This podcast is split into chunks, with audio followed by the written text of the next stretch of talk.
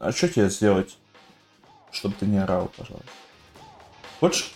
Сейчас мне придется пожертвовать своим рюкзаком, потому что она на нем любит лежать, а он весь в кошке, после того, как она на нем лежит.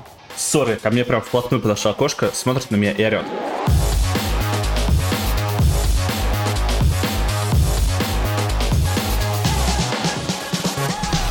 Это девятый выпуск подкаста «Главное меню». Это подкаст про фильмы, игры, сериалы, поп-культуру и все остальное, что нас окружает. А, главное меню, другая озвучка недоступна. Всем привет. О чем этот выпуск подкаста? Во-первых, это Atomic Heart. Я поиграл в игру немного. Кириллу для аналитики и мнения как бы не нужно что-то познавать. Он и так в целом может составить свое авторитетное и, и ни с чем э, не смешанное мнение. И у нас есть человек, приглашенный эксперт, так скажем, который эту игру прошел полностью. Это Святослав Лецкий, автор разделов э, игры и кино на Кибере. Всем привет. Э, да, я прошел игру, я изучил все концовки и даже периодически возвращаюсь, чтобы узнать, что там есть еще. Ого. А слушай, а там, то есть, получается, несколько концовок даже? Ты знаешь, я сейчас буду говорить без спойлеров, но если общими mm-hmm. словами, там есть несколько концовок, и одна из них нормальная, даже хорошая. В ней есть драма, трагедия, место для позитива, место для депрессии. Прекрасно. Там не все идеально, это не Bioshock Infinite, но она интересная. И есть еще концовка, ее придумали, а, как будто сидели менеджеры, они думают, как сделать так, чтобы про нашу игру писали больше, чтобы на сайте Кибер сделали гайд про концовки. Давайте добавим еще одну. И она совершенно бессмысленная, глупая, быстрая и беспощадная, а, поэтому в игре две концовки. Мне очень понравилось, как ты сказал, место для позитива и место для депрессии. Это как будто такие отсеки в квартире. Вот ты там покупаешь новую квартиру или снимаешь, планируешь, что там будет. Там вот здесь будет шкаф, здесь ванная, а здесь место для позитива, а тут место для депрессии. А есть комната для грязи? У меня просто в квартире есть. У тебя кошки, у тебя, я думаю, что не одна комната такая.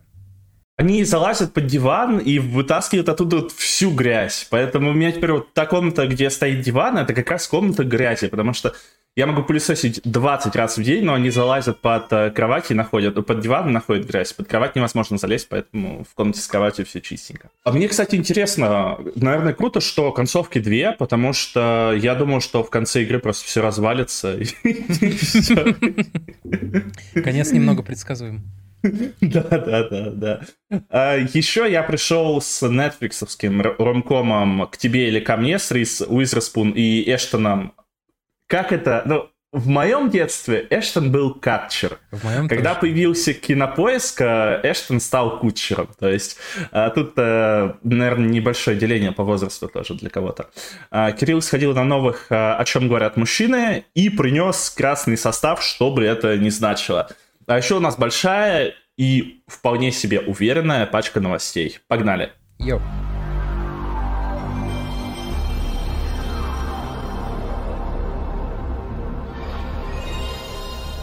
Что у нас по новостям-то? Новости у нас немного грустноватые, э, ну, начинаются грустно, потому что у Брис, Бруса Уиллиса диагностировали лобно-височную деменцию, это неизлечимая болезнь. Жалко, конечно, этого добряка.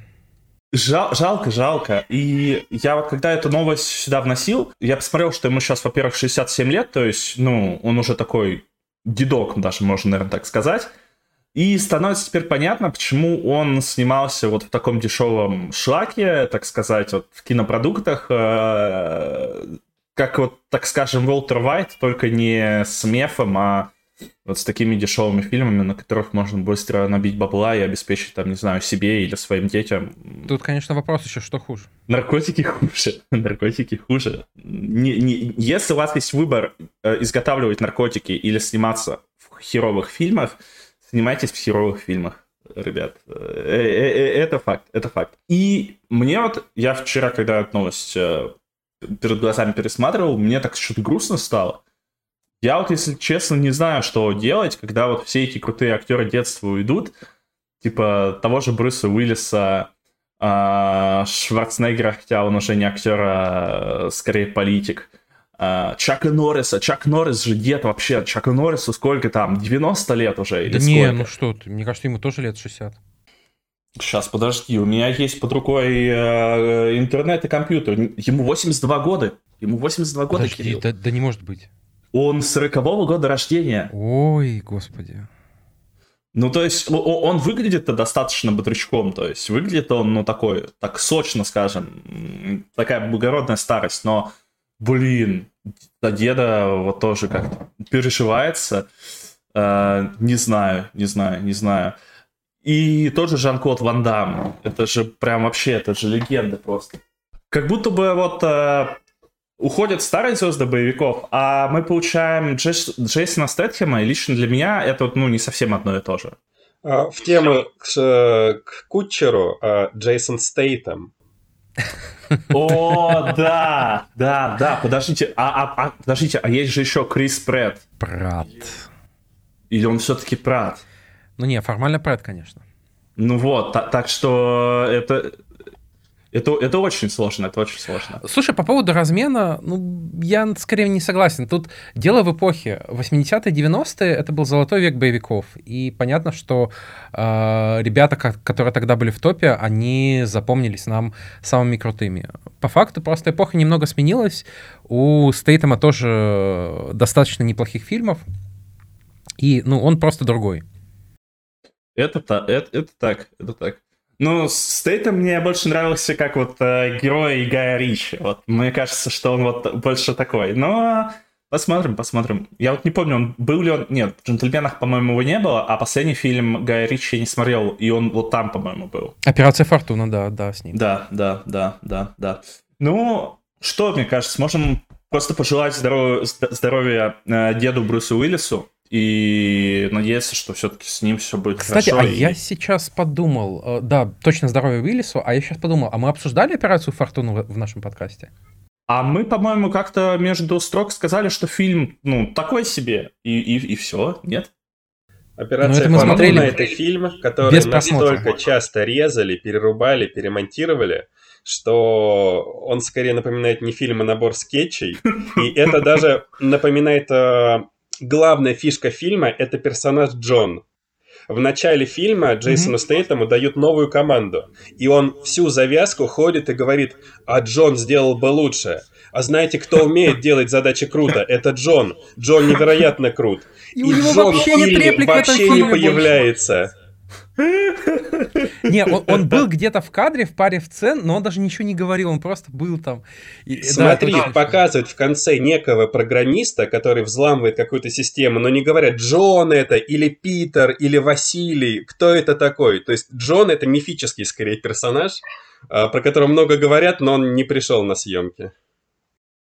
Мне кажется, уже пора э, как, какую-то вводить, какую-то градацию вводить. Это вот фильм Гая Ричи, вот, который типа джентльменов. Блин, мне в ТикТоке пару дней назад попалась, э, попалась нарезка с... Э, там, я забыл, как зовут главного бандоса в «Джентльменах» Мэтью, Мэтью МакКонахи. Мэтью МакКонахи, да.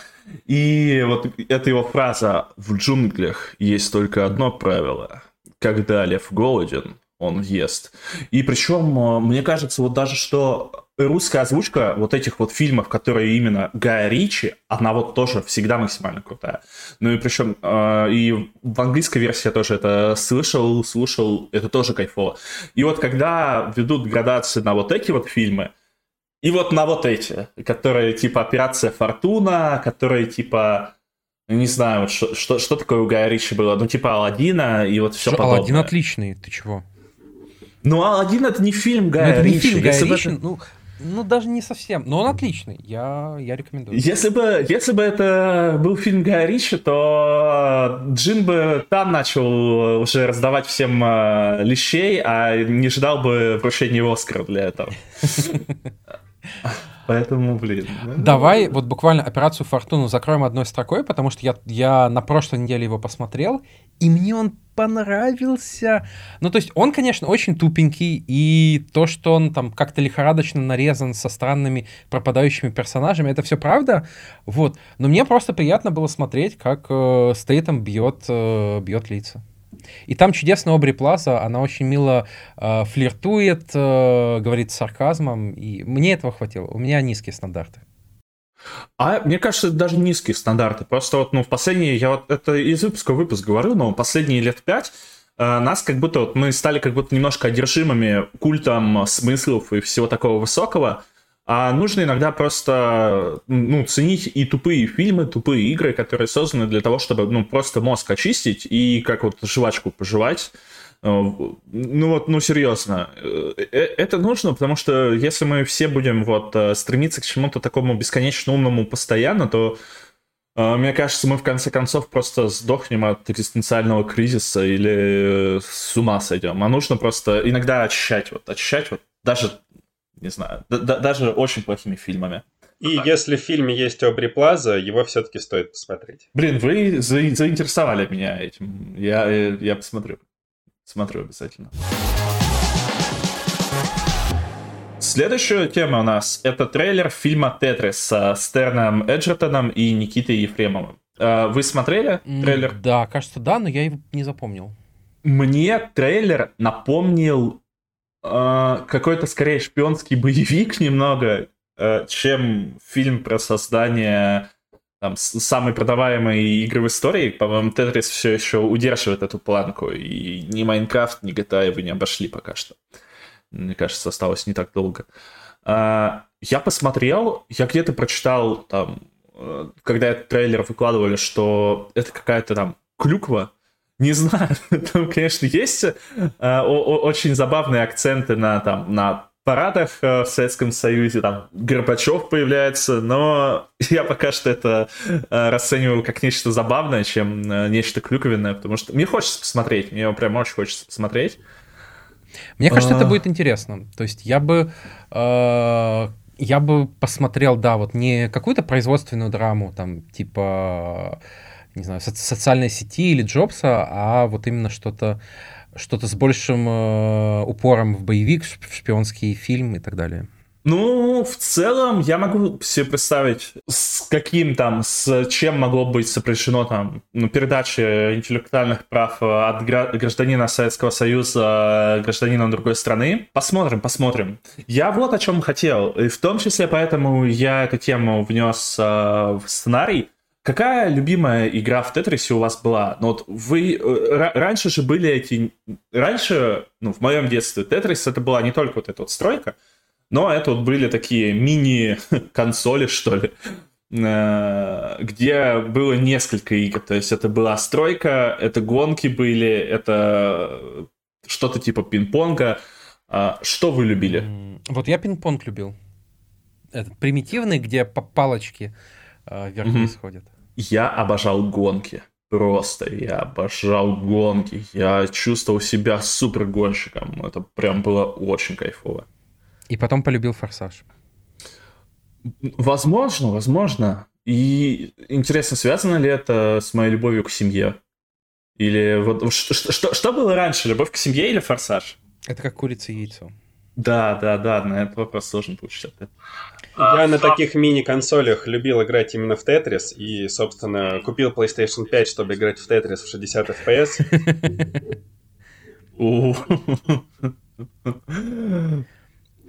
Ну, мне кажется, это намного лучше, чем покупать PlayStation 5, чтобы играть в одну FIFA.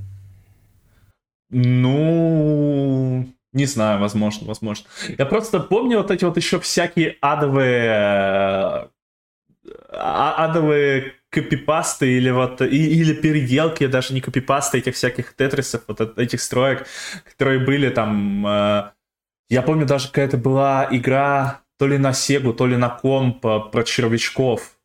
Э, Worms, ну, знаете, Worms? Ну, конечно. Скорее, э, там, там, в общем, нужно было... Это было что-то между Тетрисом и три в ряд, когда нужно было стоять на разных платформах и подрывать э, вот у врага э, эти панельки, которые падают. И, господи, ну, э, э, это эпоха, мне прям очень сильно хочется посмотреть этот фильм, и мы с Кириллом пару подкастов назад хвалили э, Apple TV, и действительно, очень много вот интересного контента они делают. 15 марта выйдет уже третий сезон Теда Ласса. Я надеюсь, что он будет заключительным. И он, наверное, будет заключительным. Будем следить за всем этим. Следующая новость, очень важная для всех э, наших слушателей в России. Джон Уик 4 официально выйдет в российском прокате. Мне кажется, это самый большой э, релиз за вообще за последний год. Я сейчас пытаюсь вспомнить. Ну, что-то, подожди, ну, было все везде и сразу, но все-таки э, при том, при отзывах и номинациях на Оскар все везде и сразу, наверное, на релизе он не, не воспринимался как большой релиз. Он, Нет, точно. это, это было инди-кино, да. То есть это было инди-кино, а, а Джон Уик э, это все-таки немножко разного бюджета картины, наверное, скажем так, а, и масштаба актеров. Там, при всем э, уважении к прекрасным актерам, все везде и сразу. Как вы относитесь а. к серии? Меня она, если честно, на третьем фильме уже достала. А я третий фильм не смотрел. Мне кажется, что э, эта серия, она себя немного сама переживала. Ну, никогда не надоедает смотреть, как Киану Ривз красиво разносит э, типов. Да. Ты же смотришь это не ради сюжета, не ради того, чтобы узнать, как он победит вот это влиятельное сообщество негодяев, а то, как он красиво сломает кому-то ноги и руки. Да, да, да, согласен. Но при этом мне вот э, никто, э, Ильи Найшулера э, с Одинкерком понравился ну, наверное, я бы хотел увидеть больше продолжения никто, чем э, продолжение Джона Уика и, и, и, и, извини меня, Кен Ривз. Возможно, потому что это еще снимает Найшулер, и когда ты видишь э, его какой-то, ну, что-то, к чему он приложил руку, ты понимаешь это, э, потому что съемка это, конечно, тоже там отдельный вид удовольствия. Но, не знаю, Джон Уик, э, ну пусть продолжается, что, пусть продолжается. Надеюсь, что чем-то в четвертой части удивит. Я очень рад, что Джона Уика покажут, потому что у меня есть э, некоторая душевная травма. Э, еще год назад, 1 марта, я должен был попасть на пресс-показ Бэтмена. И наступает утро 1 марта. Я просыпаюсь там в 7 утра, чтобы поехать в кино. Открываю почту, вижу сообщение. Пресс-показа не будет, как и Бэтмена в России. И этот год, э, да, был таким грустным. И, и до сих пор непонятно и не верится, как договорились прокатчики о релизе за день раньше до мирового релиза. Но mm-hmm. это круто. Надеюсь, что Джон Вик 4 не последний фильм, который так покажет. Но мне кажется, это будет только набирать оборот постепенно, потому что, если я правильно понял схему, это подрядчик купил права на показ. Э, вопрос уже, наверное, дальше будет идти, там, э, будет ли Disney продавать каким-то подрядчикам права на показ с правом показа в России. Это тоже, там, мне кажется, вопрос открытый. Потому что я думаю, что там какие-нибудь э, бизнесмены из, э, условно, Казахстана или Армении, они э, могут посмотреть, например, Джона Уика и также сделать каким-нибудь марвелским фильмом. Тут все зависит, наверное, только от Диснея. И, ну, это уже не похоже на серый прокат, это полноценный белый показ. Интересно посмотреть реально, интересно посмотреть на это как на прецедент. Интересно посмотреть, что с этим будет. Прям ну, я думаю, что миллион рублей он спокойно соберет. Э, миллиард, точнее. Э, я не сомневаюсь, что показ будет очень... Слушай, мне вот интересно, сколько бы сколько, сколько в России соберет э, Барби с Райаном Гослингом? Мы с пацанами уже планируем поход на Барби. Но, но, но если, если э, на Барби будут пускать бесплатно, когда ты придешь вот в этой белой куртке со скорпионом сзади, то фильм может вообще денег не собрать, потому что тебе будет его бесплатно смотреть. Я думаю, что так как я живу в Балашихе, я не выйду на улицу в таком костюме.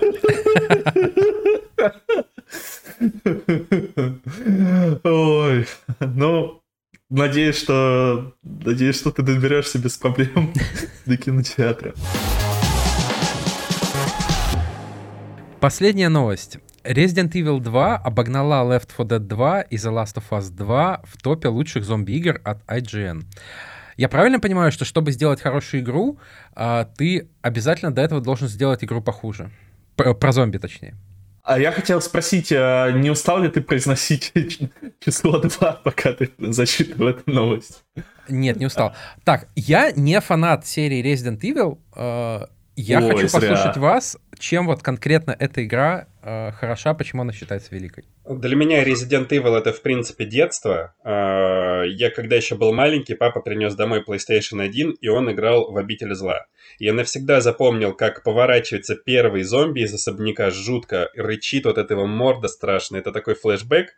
А, как доберманы запрыгивали в окно, как зомби из окна пытались зацепить. Это было жутко, и я полюбил с того момента я люблю Resident Evil, прошел все спин и кроме самых тупых. И да, Resident Evil 2, как обычная часть, как и ремейк, они великолепны. Здесь баланс ты и здесь интересно стрелять, здесь всегда напряжение. И самое главное, зомби, они в принципе от начала, от первой твари до последней, они напрягают. Ты не знаешь, ты его убил, сколько патронов на него придется потратить, не укусит ли он сейчас тебя, и ты всегда в напряжении.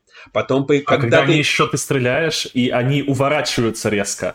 Mm. А когда первая твоя встреча, да, с мистером э, в черном костюме и красивой шапке, это жестко. Когда ты первый раз встречаешь лизуна, это еще страшнее. И постоянно на протяжении всей игры происходит что-то прикольное, что ты не расслабляешься. Да, за исключением mm-hmm. небольшого этапа в канализации. И трудно просто вспомнить другую игру про зомби, которая вот так постепенно весь э, процесс держала в напряге. Поэтому, ну, в принципе, Resident Evil 2 это заслуженно. Я тут еще бы хотел сказать, что Мистер X, он настолько вдохновил, ну, наверное, и свои продолжения, в том плане, что вот у нас есть и седьмой резик, где за тобой э, в первой части постоянно ходит этот мужик. Э, ну, и, ну и потом, да, тоже, тоже там за тобой ходят представители этой семьи и следят, как э, подобно мистеру Иксу. И леди Димитреску это тоже мистер Икс в своем духе, потому что ты не знаешь, когда она появится. Она тоже такая здоровенная и там может тебя неплохо так нехило отупить. А, я, когда прошел ремейк... Э, э, я, я неправильный фанат Резидента, потому что для меня знакомство с серией было с пятой и шестой части. А пятая и шестая часть, как бы среди большинства фанатов, наверное, это худшие вообще принятые части. Потому что они шутерные. И я с них кайфанул. Потом я посмотрел, наверное, седьмой резик у кого-то на ютубе. И потом я начал проходить э, ремейк второго, и я очень сильно кайфанул. Я после этого забурился в лор. Я офигел от того, что мне э, историю о, о том, э, историю того, что было вообще до событий игры, нужно читать полчаса. Э, и каждые два года у меня вот этот вот праздник резидента, когда я в марте включаю эту игру э, и кайфую, насколько она идет в среднем 10 часов. Мне кажется, вот 10 часов это более чем достаточно для хорошей игры. Поэтому я считаю абсолютно заслуженно. Абсолютно заслуженно. А вот какие, на ваш взгляд, самые недооцененные игры про зомби? Ой, а у меня знаете, какая есть игра? А, если у вас была Sega, то вы должны знать э, игру «Зомби съели моих соседей». Я не помню, как она в английском э, названии, но там ты играешь за парня и, за... и если ты играешь еще с кем-то за девушку, они стреляют в зомби а, пистолетами, водяными пистолетиками, в которые заряжена содовая. И так э, зомби превращаются в пыль. И это была безумная игра для, для Сеги, потому что там было много уровней. Сначала у тебя просто зомби, потом у тебя добавляются к ним вервольфы, потом какие-то э, муравьи-мутанты, потом э, мумии фараонов, и, и еще, еще, еще, еще, потом пришельцы. Это просто превращается в адовое месиво. И это прям было незабываемо. Это одна из моих самых любимых игр в детстве. Если вы если вот любите такое ретро, обязательно э, загляните, обязательно посмотрите и напишите в коммент, если вы тоже помните про эту игру, а не я ее себе только что выдумал. Окей, договорились. Вы, кстати, знали, что прообразом мистера Икса был русский мужик, которого звали Сергей Владимир? В смысле, как это игровой персонаж из Resident Evil. А, я не знал, но я наслышан о, о этих странных именах. Расскажи. Ну, Сергей Владимир, обычное русское имя, э, он был советским полковником. И, соответственно, как-то Сергею Владимиру, да, вот этот вот вирус. А какое отчество у Сергея Владимира? Не знаю, у Сергея Владимира настолько круто, у него нет отчества, он просто появился. А, и он устоял, у него был иммунитет к вирусу, и Сергей Владимир из него что-то взяли, и, соответственно, наделали других Сергеев Владимиров, назвали их Мистер Икс. И они ходят, теперь достают Леона.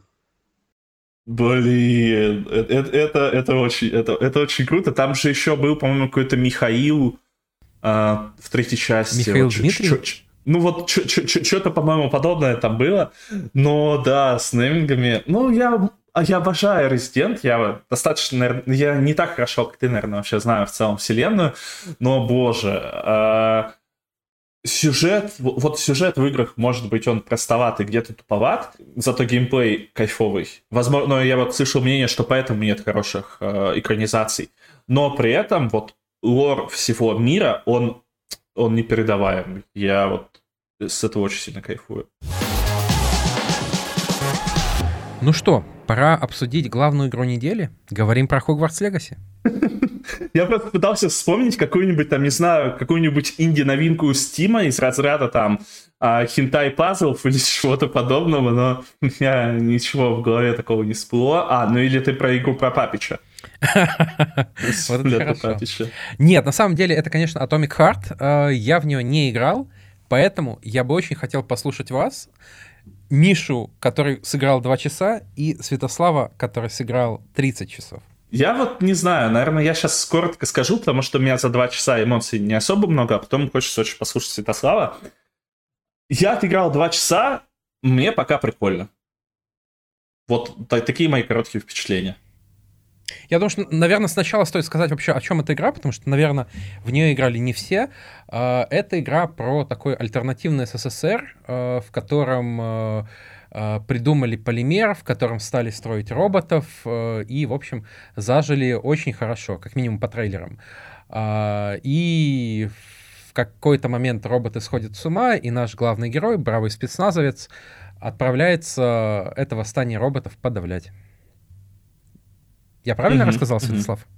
Ну, Там интересная история этого альтернативного СССР, потому что, получается, в 1936 году изобретают этот полимер, в 1937 э, открывают, получается, когорту ученых, вроде это так называется. Уже позже создают роботов. э, Германию э, Советский Союз победил, по-моему, в 1942 году. Э, И причем там вот в начале, когда проходишь мемориал, там есть запись о том, что э, фашистская Германия скинула на Советский Союз коричневую чуму. И я не понял, это метафора фашизма? Ну да, это всегда метафора фашизма. Но, та- но, та- но там написано именно, что вирус э, коричневой чумы, из, из-за которого погибло 150 миллионов человек, то есть как, как, как в жизни. Я не понял. А, за вот... Если война там шла год, с 41 там, по 42 во вселенной этой игры, то, ну, 150 миллионов человек там от именно из-за военных действий вряд ли оно, оно могло погибнуть, как э, в реальной жизни за 4 года войны. А ну, я, я, я не понял. Я, я, я не понял. То есть, возможно, это метафора, возможно, это там действительно придумали какой-то вирус. Я, я так вот для себя не разобрался. Нет, они просто Третий Рейх начал проигрывать, потому что у Союза уже были прокачаны технологии и сбросил биологическое оружие. Ага, ага. И, ага. ну, Ну, то есть- точных дат, когда там именно все началось, их нет.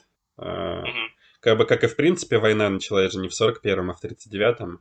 Ну да. да. А, В общем, да, там все было неприятно, закончилось раньше, но вот Третий Рейх сотворил, да, опасную дичь. Я там еще в самом начале, во время разговоров, слышал, что вот в этом городе трудятся многие видные ученые со всех СССР, в том числе с германской. То есть, видимо, там Германия уже стала не просто страной соцблока в, в э, как в реальном мире, а, а стала полноценной частью Советского Союза. Ну, там один из э, важнейших персонажей, он из Германии. Мгм. Там есть один доктор. Э, А вот про географическое устройство в игре все очень сложно. Мгм. Э, Как минимум, главный неприятель у страны остался. Это, естественно, американцы. Они гадят, они просто ужасно себя ведут и пытаются разрушить нашу экономику. Но Советский Союз поставляет им роботы. Я думаю, что они не просто экономику пытаются разрушить, они и в подъездах тоже ссут. Да, лично, лично американские агенты и их лидер приезжают и во всех подъездах. Они поэтому, соответственно, если вы не знаете, в начале э, игры герой ходит по городу, который на самом деле парит в облаках. Это для того, чтобы американцам было тяжелее добраться. Кстати, а, мне очень понравилось вот именно во вступлении это вся гиперболизация, монструозность всего этого. То есть это огромные статуи. Если это статуя, то это не как там, ну, в жи- вот в жизни тоже вот это вот сталинские постройки, сталинские высотки, они же тоже огромные там. Статуя э, родине матери тоже, она здоровенная, она огромная. Но в игре, по ощущениям, вот э, все эти постаменты, все эти там признаки Советского Союза, они еще больше. И э, я, я вот боюсь на самом деле этой мысли э, о том, что это, это выглядит ну, очень, очень, очень круто, очень круто, при том, что э, понятное дело, что, ну, в игре, по крайней мере, это ощущение ты испытываешь того, что вот это вот, типа, здоровенные штуки построили.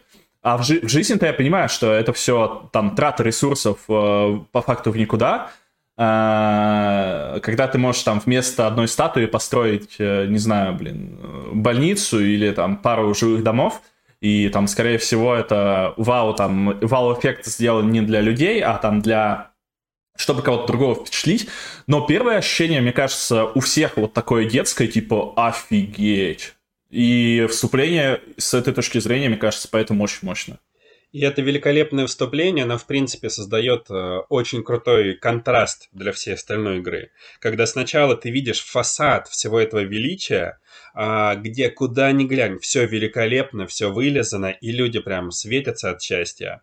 А потом э, случается, да, резкий переход, когда утопия скатывается в антиутопию, и ты понимаешь, что проблема, в принципе, не только в роботах. Роботы были следствием э, некоторых проблем, которые есть в стране. То, что все это величие есть фасад, это фасад, за которым очень много проблем. И в странных управленческих решениях, в странных людях, в странной мотивации, и, возможно, в недоработанном принципе вот этого коммунизма, который они хотели построить. Эх, вот, вот всегда пытаются построить коммунизм, но что-то идет не так. А, совпадение, наверное. Слушай, давай поговорим про геймплей, потому что я помню, что когда ты осенью играл в, в тестовый билд, э, самые большие вопросы вызывал геймплей, что очень, э, очень жирные враги губки, много монотонных драк и так далее. Вот это починили? Починили. То есть я, насколько понимаю, после того, как нам дали поиграть в Atomic Heart в ноябре, все подошли да, к Роберту и сказали, почему я бил врага полчаса. И починили ты гораздо быстрее бьешь врагов, их, в принципе, стало меньше, они наваливаются такими толпами, и ты чувствуешь себя, в принципе, комфортнее по жизни, добавляет динамики.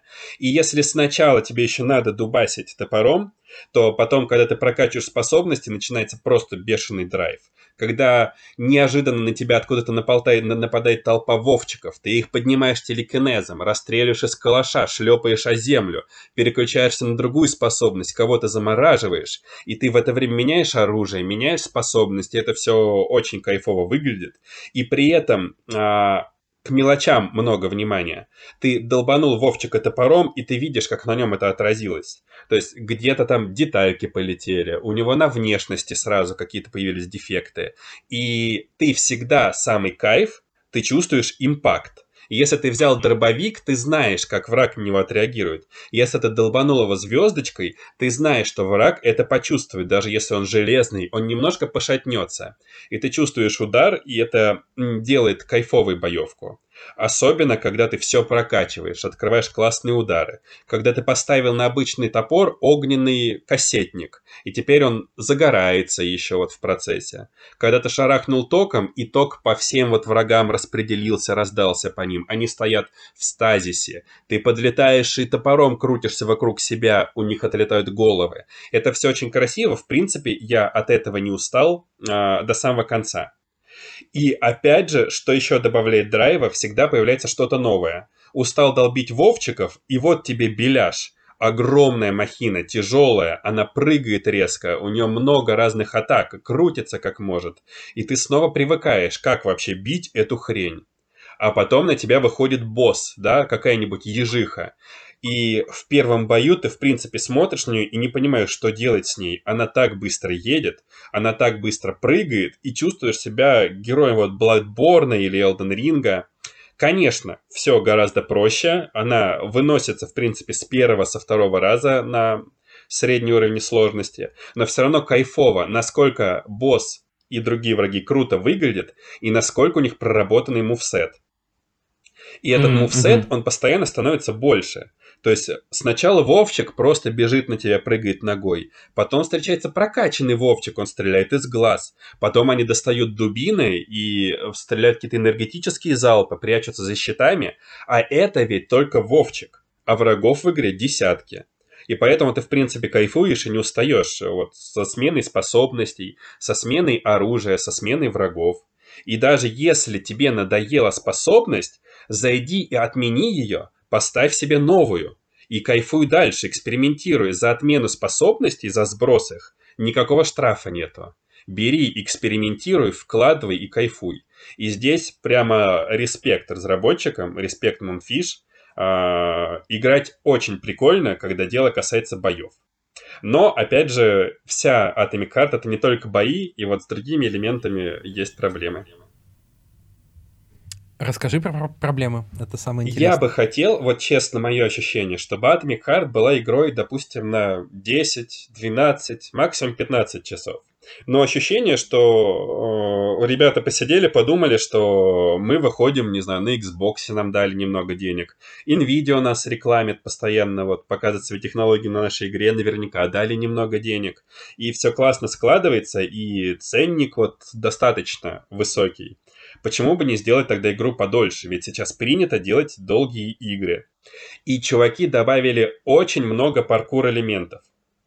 Ты постоянно прыгаешь по платформам, цепляешься куда-то, передвигаешь эти платформы. И знаете, этот платформинг, он не настолько великолепен, чтобы заниматься им, допустим, 6 часов, 7 в течение всей игры. Я вчера первую смерть как раз словил от того, что у меня была задача выпрыгнуть из э, лифта и перепрыгнуть э, огромную яму, но я не разобрался, как правильно прыгать и помер от этого. Он дело не в том, что он сложный, он бесячий. То есть, к примеру, в игре есть совершенно визуальный изумительный эпизод, когда герой попадает в некоторый сюрреалистический мир. Я не буду без подробностей, здесь нет спойлеров. И ты ходишь по этому сюрреалистическому миру, он выглядит просто идеально. Там настолько красиво, все хочется рассмотреть. Но проблема в том, что в этом мире ты не делаешь ничего, кроме прыжков. И при этом у тебя на пути постоянно есть бесячие очень ловушки, которые хотят тебя сбить с какой-то платформы, и чтобы ты повторил свой путь вот в течение, не знаю, там, пяти минут, снова куда-то карабкался и прыгал. И не дай бог тебя снова ловушка свалит. И это уже начинает немножко подбешивать и раздражать, когда ты снова куда-то свалился и понимаешь, что да пофиг уже на этот сюрреалистичный мир, я хочу отсюда свалить. Все равно, насколько он красиво реализован, но мне надоело прыгать. И ты прыгаешь в сюрреалистическом мире. Ты прыгаешь, чтобы добраться до предателя, вот побыстрее его найти. Ты прыгаешь в полигонах, где спрятано самый вот крутой лут. И ты слишком часто прыгаешь. И это проблема. Мне кажется, что ребята словно вот пытались растянуть, вместо того, чтобы сделать все быстро и красиво, они вставляли, давай здесь теперь у нас игрок уважаемый попрыгает и ты прыгаешь. И опять же, это прыжки, это, ну, опять же, это не последняя проблема. Судя по тому, что ты описываешь, э, получается, мы можем играть в Crash Bandicoot, а пока мы играем в Atomic Heart. Кажется, идеальная игра. Мне э, еще вот тоже... Э, если бы Atomic Heart не было в Xbox Game Pass, я бы ее не купил, я бы в нее не играл, потому что я тоже, когда увидел отзывы, что она проходит за 20, за 25, за 30 часов, я подумал, да ну, нахер, я э, уважаю российский геймдев, э, мне приятно э, то, что выходят такие российские игры, но, ребят, извините, у меня нет 30, 30 часов, ладно бы на шутер, но вот на шутер, который такими способами раздут. И у меня вчера были такие вайбы, когда я играл первые два часа, Блин, я, наверное, убил роботов 5 максимум. Ну, нет, ну не 5, ну роботов 10, но я несоизмеримо большее количество времени пылесосил лут. Стас знает, как это происходит. Ты подносишь э, перчатку, и она вот пылесосит все вокруг тебя, но она как-то херово пылесосит, потому что ты не все засасываешь с первого раза, и тебе как вот... Э, я так с пылесосом по квартире прохожусь, когда в нем что-то забито. Ты, ты, ты, ты пылесосишь, э, и оно пылесосится, а там очень э, большие такие шкафы с кучей ячеек, с кучей вот всего этого. А, если тебя с первого раза не засосался лут, тебе еще раз подсвечивают это все. И у меня есть огромное послание для разработчиков. Уважаемые разработчики, вот, игры становятся доступнее. Уже делают игры с поддержкой функций для людей с проблемами зрения и слуха, это очень круто. А, делают базовые уровни сложности для тех, кто не хочет трудностей. Это тоже круто, когда в игры могут играть те, кто никогда до этого в них не играл, или какие-нибудь пенсионеры сидеть. Это, это очень сильно расширяет а, возможности гейминга. А, делают даже защиту от скримеров я очень хочу. Сделайте, пожалуйста, функцию для людей, у которых нет времени. Уберите вот все коллекционные предметы, все лутание. Ну, я, я не представляю, как это реализовать, но я маньяк в этом плане. Если я увижу, что у меня может ОКР какая-то форма, если я увижу, что у меня что-то вот подсвечивается, я буду до последнего сидеть, это пылесосить. Я ну не могу по-другому. И это у меня убивает вот весь геймплей, я потом в игры не хочу играть. Понятное дело, что это моя проблема, наверное, но как будто там слишком много вот этого вот лутания, а импакт от этого пока что я не ощутил. Ну, я, конечно, мало отыграл. На самом деле, Миша, это действительно наша проблема. Я тоже перфекционист, который любит зачищать все такие вопросы на скеллиге. И mm-hmm. я испытываю отвращение, мне уже плохо физически, но я mm-hmm. делаю это, и в Atomic Heart я бегу тоже к каждому шкафчику и стою с этой перчаткой, пока все не засосется. Но если смотреть правде в глаза, э, ты можешь этого не делать, и ты ничего не потеряешь. То есть, в принципе, ну... мне было кайфово вкладывать, да, там, ресурсы, открывать все оружие, все прокачивать. Ты пройдешь игру без этого, даже со стартовым топором. И даже барахла, которые тебе дадут, ну, по сюжету, когда ты что-то поднял с робота, его хватит, чтобы сделать условную звездочку и скрафтить калаш. Так что здесь, наверное, нужно сделать глубокий вдох и немножко себе разрешить просто кайфовать, а не все вот зачищать полностью. Это, это правда, это... Главное найти мысль. внутренний покой. Мысль. А, мне еще очень понравилась, понравилась графика, потому что, ну, в каком плане? Оптимизация мне скорее понравилась, чем графика. У меня комп, э, так скажем, чуть выше среднего по меркам 2018 э, года.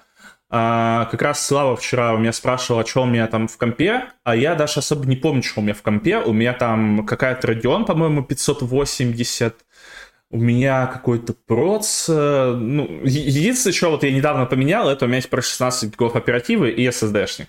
То есть игра у меня летает на средних, а, когда в самом начале ты только игру запускаешь, в главном меню у тебя устанавливаются шейдеры, и у меня в этот момент игра дико лагала, я не мог нормально там настройки поставить, по меню походить.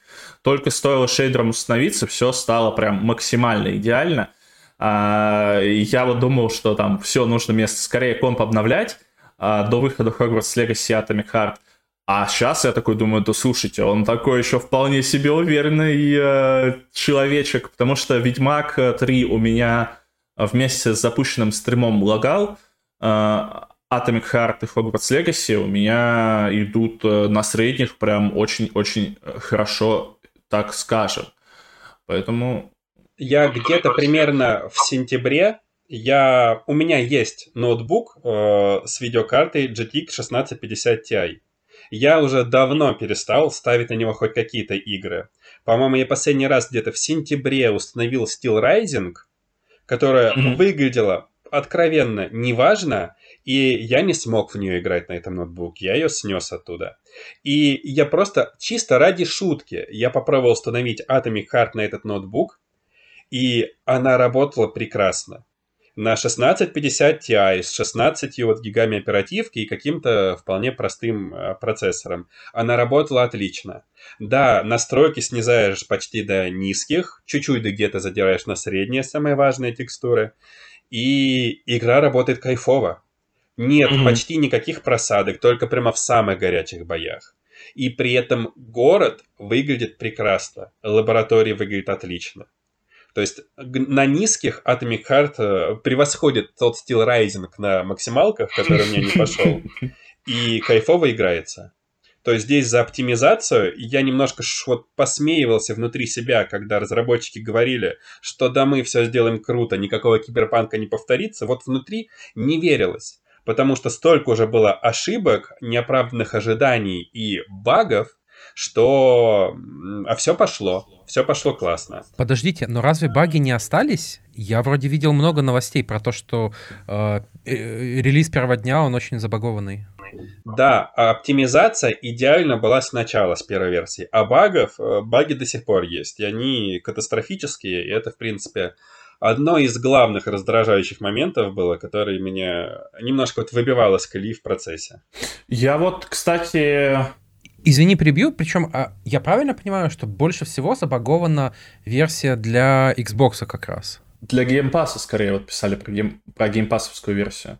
Я вот вчера в нее играл два часа, я как будто бы багов не поймал, не знаю. Либо я так-то следил за этим, что... Ну, короче, ничего такого прям, что бросается в глаза, э, мне не попалось. И я вчера играл в игру без наушников, э, поэтому она у меня была достаточно тихая, я ориентировался в основном только на субтитры.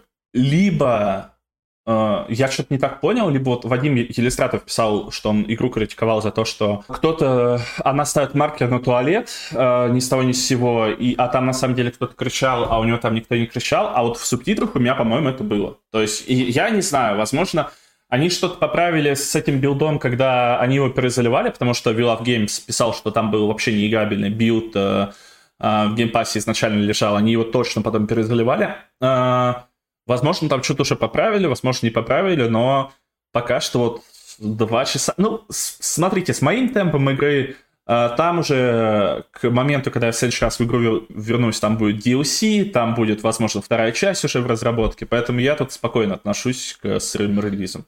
С первого дня, как игру, в принципе, раздали, а, мне мои друзья начали писать, что баги ужасные, мы вылетаем, у нас есть много проблем.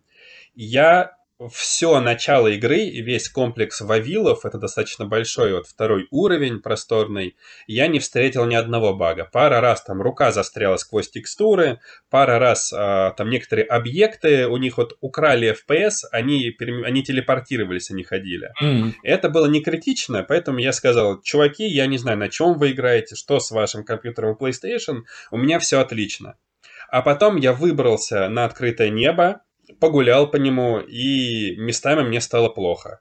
Пример, вот мой первый баг был настолько ужасным, он стер полчаса прогресса, я видел будку кассира закрытой дверью. Я пошел туда посмотреть, что есть внутри, и прошел сквозь дверь. Оказывается, она не открывалась, но герой прошел сквозь текстуры. А это точно не фишка, что, может быть, люди в Советском Союзе будущего могут проходить сквозь стены? Да, и потому что выйти я оттуда не смог, а последнее сохранение было черт знает когда, поэтому я подумал, ой, фича классная, молодцы, Мунфиш, подкололи. Не-не-не, смотри, это все правильно. Ты на смену заходишь, а выйти только спустя 8 часов. Ну да, логично. Еще одна фича, это когда я крафтил в Элеоноре классную пушку, она называется Доминатор. Ты ведь, ты хочешь иметь доминатор. Ты крафтишь ее, и Элеонора ее красиво создает, открываются дверцы, пушка вылезает, герой берет доминатор в руки с чувством собственного доминирующего превосходства и краш, вылет, все. Пробую еще раз, снова в том же моменте краш, вылет, все.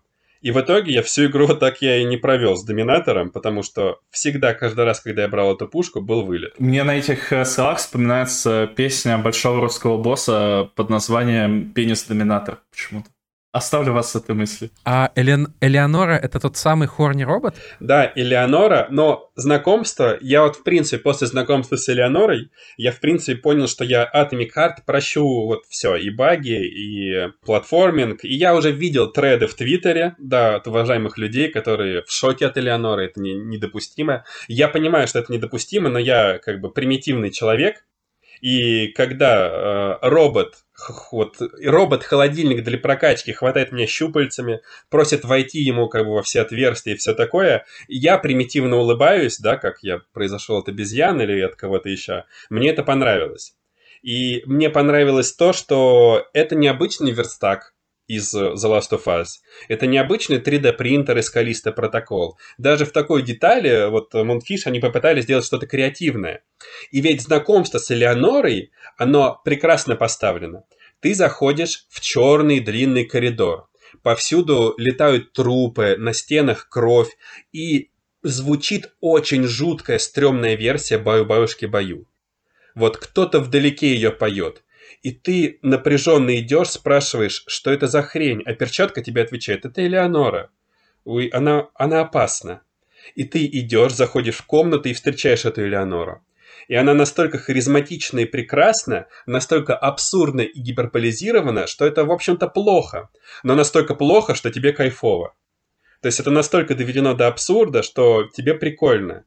И она всю игру тебя подкалывает, говорит, сними перчатку уже, войди в меня, потому что перчатка это единственное, что спасает героя от смерти вот внутри Элеоноры. Да там, войди в меня. И ты, герой, бьет по ней рукой, он говорит, да, я люблю грубых мужчин. И это настолько нелепо, что ты думаешь, ну блин, ну прикольно.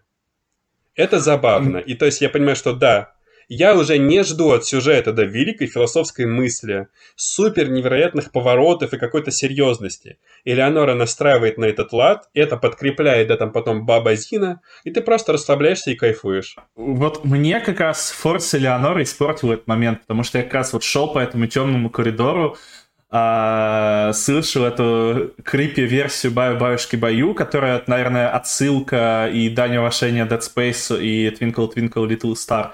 И когда Пришат говорит это Элеонора, я такой, а, ну понятно, сейчас будет весело. Мне тоже такой, ну, нравится юмор вообще. Если вы меня знаете, то меня не просто шуток про говно и пердеж э, выматывает, меня выматывает шуток, даже если вы мне покажете пальчик, вот червячок, вот целая дискотека, я, я с этого уже выпаду.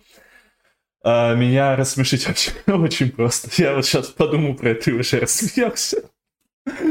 Поэтому мне, мне, мне забавно. Мне вот а, от, от, от такой фигни мне очень сильно забавно. Ну и при этом Элеонора это не единственный персонаж, который вытворяет какую-то дичь. Да, там уже первая встреча вот на локации, где геймплейный, а, с бабой Зиной, она тоже потрясающая, считаю.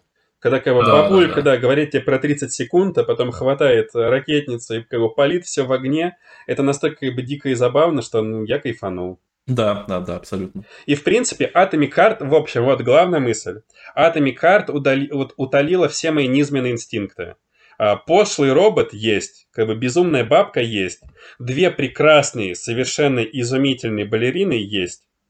И я вас заинтригую, это не просто балерины которые просто ходят. Им, к сожалению, удалили, уделили не так много времени, как хотелось бы, но это полноценные сюжетные персонажи, которые в конце, вероятно, кого-то удивят. Меня удивили. Интересно, интересно, заинтриговал. А давай в целом поговорим про сюжет и э, диалоги, потому что вот к диалогам я видел очень много претензий. Ну, понимаешь, диалоги неестественные. Но, опять же, в мире, где э, как бы есть бабка, которая летает на избе, каких вот диалогов ты ждешь? Что это? Какой, какой должен быть диалог в мире, где есть робот Вовчик с забавными усами? Мне, кстати, кажется, что диалоги, они немного в стиле советских фильмов. То есть в советских фильмах мне кажется, были слегка вычурные диалоги, там, когда вот все друг к другу на товарища обращались. Возвышенные. Да, да, да. И там они как будто не возвышенные, но они вот типа подобное, скажем. Ну, по крайней мере, вот э, на моем этапе мне так показалось. Не знаю, не знаю. Я бы, я не увидел, наверное, э, возвышенности, потому что, да, там культовая фраза героя, да, там про пироги, э, кое-какие, она как бы настолько становится мемом, и он сначала странный, этот мем, ну вот я не очень люблю мат. Мне было немножко вот странно это слышать, но потом, когда э, герой спрашивает, слушай, перчатка, что ты думаешь об этом, об этой ситуации? И она отвечает, я думаю, что это как бы вот пироги, э, мне стало забавно. И то есть я, в принципе, опять же, в этот момент я говорю, я все понял. Это, да, такая игра, где вот э, все, что можно, стараются сделать абсурдным. Но при этом в игре есть и не только такие диалоги. А, к примеру, диалоги, которые раскрывают предысторию персонажей, мотивацию, они, в принципе, ну, хорошо написаны. Может быть, они не идеально звучат, но их интересно читать. К примеру, да, там твоя перчатка рассказывает тебе про одного ученого, который вот э, внезапно под, при подозрительных обстоятельствах э, погиб. И этот рассказ настолько интересный, и ты думаешь, блин, ну действительно происходит что-то странное. И герой вроде бы задает адекватные вопросы, которые ты тоже хотел задать. И в итоге ты как бы проникаешься. А, лор mm-hmm. и как бы предыстория мира, предыстория персонажей, она расписана, но прикольно. Да, есть вопросы к озвучке. Да, может быть, фраза про пироги не всегда уместна но все достаточно адекватно. То есть главное просто понять, что да, возможно, это писал там не Тарантино и не кто-то еще, что к сценарию могут быть вопросы к фразам. Не все звучит естественно. Но э, мы же не ждали вот от Atomic Heart игры про 10 из 10. А, и игра сразу дает понять, какая она есть, и в принципе не обманывает.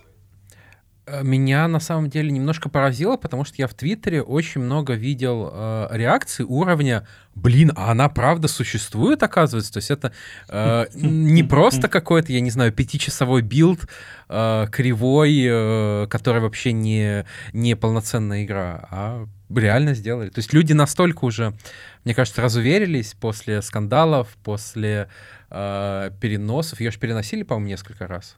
Но она должна была выйти... Ну, последний перенос это был как раз вот, э, с, по-моему, с осени прошлого года. Я, потому что когда у нас ползал по тегу игры, э, я видел, что там игры, которые точно, э, точно нужно ждать этой осенью. Не-не, игры, которые нужно ждать этой осенью, и там Atomic Heart или вот что-то подобное было.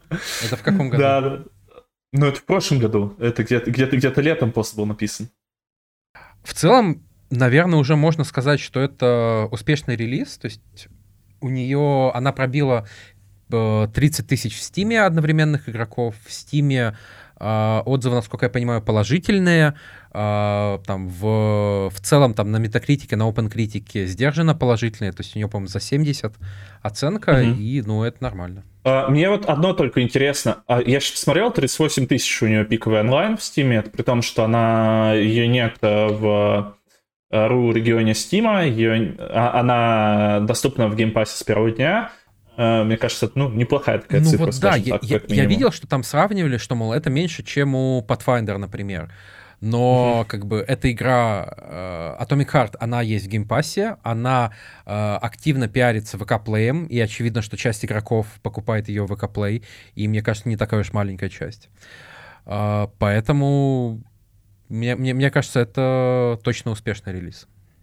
Мне интересно одно, перестанет ли главный герой хотя бы к концу игры разговаривать как мудак полнейший? Ты начнешь его чуть-чуть лучше понимать, и он начнет лучше понимать то, что происходит.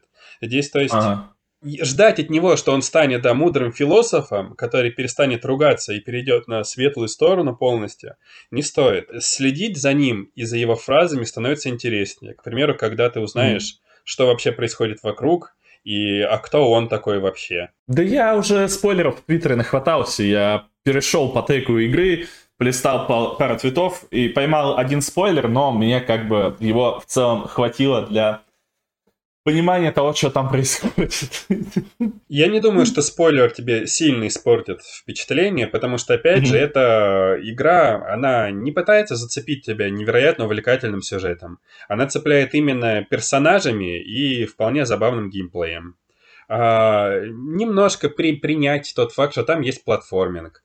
Принять тот факт, что вот на огромной локации, которая а, пытается имитировать что-то вроде полуоткрытого мира, там не так все просто устроено, что драться там, в принципе, изначально бесполезно, потому что ты просто организуешь за, за своей спиной орду роботов, которые не кончаются, которые прут на тебя. Просто надо принять, что да, в игре есть такие правила.